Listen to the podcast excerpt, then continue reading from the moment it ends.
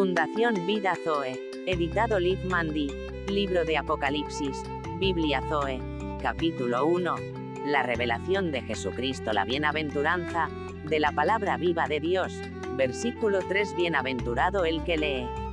Apocalipsis 3. 1. 1. El recibir la palabra y leer es ser bienaventurado. Nunca se apartará de tu boca esta revelación de la ley, sino que de día y de noche meditarás en ella, para que obedezcas, y hagas conforme a todo lo que de ella está escrito, porque entonces harás prosperar tu camino, y todo te saldrá bien. Josué 1, 8, y los que oyen las palabras de esta profecía, Apocalipsis 3, 1, 2 es necesario pedirle al Padre de Gloria que nos permita escuchar. Para que Elohim, Dios de nuestro Señor Jesucristo, el Padre de Gloria, os dé espíritu de sabiduría y de revelación en el conocimiento de Él. Efesios 1, 17. Y obedecen las cosas en ella escritas.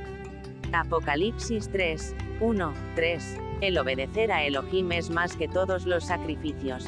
Y Samuel dijo, se complace Jehová tanto en los holocaustos y víctimas, como en que se obedezca a las palabras de Jehová. Ciertamente el obedecer es mejor que los sacrificios y el prestar atención que la grosura de los carneros. 1 Samuel 15, 22. Porque el tiempo está cerca. Apocalipsis 3, 1, 4. El mirar del Espíritu nos muestra que la hora es avanzada. Orad, pues, que vuestra huida no sea en invierno ni en día de reposo.